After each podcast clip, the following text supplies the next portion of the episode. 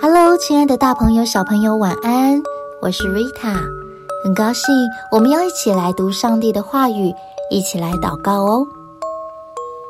在圣经的路加福音二十四章三十到三十二节说，到了坐席的时候，耶稣拿起饼来，注谢了，拨开，递给他们，他们的眼睛明亮了，这才认出他来。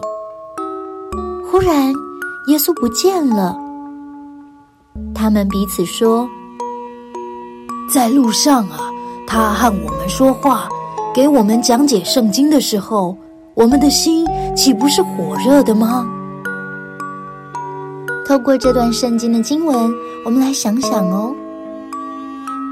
每个人都希望得到快乐，因此啊，我们追求许多能使自己快乐的事物。其中呢，有些能带来较长时间的快乐，有些则很短暂。例如，美味的食物能叫人快乐，但通常吃完，快乐也结束了。而认识新朋友、学习新事物所得到的快乐，能维持的比较久。圣经的真理也能使我们喜乐。可是，这与学校的知识不太相同，因为圣经的真理和我们的神有关。我们透过祷告、读经，就能认识这位神，并得到真正的智慧哦。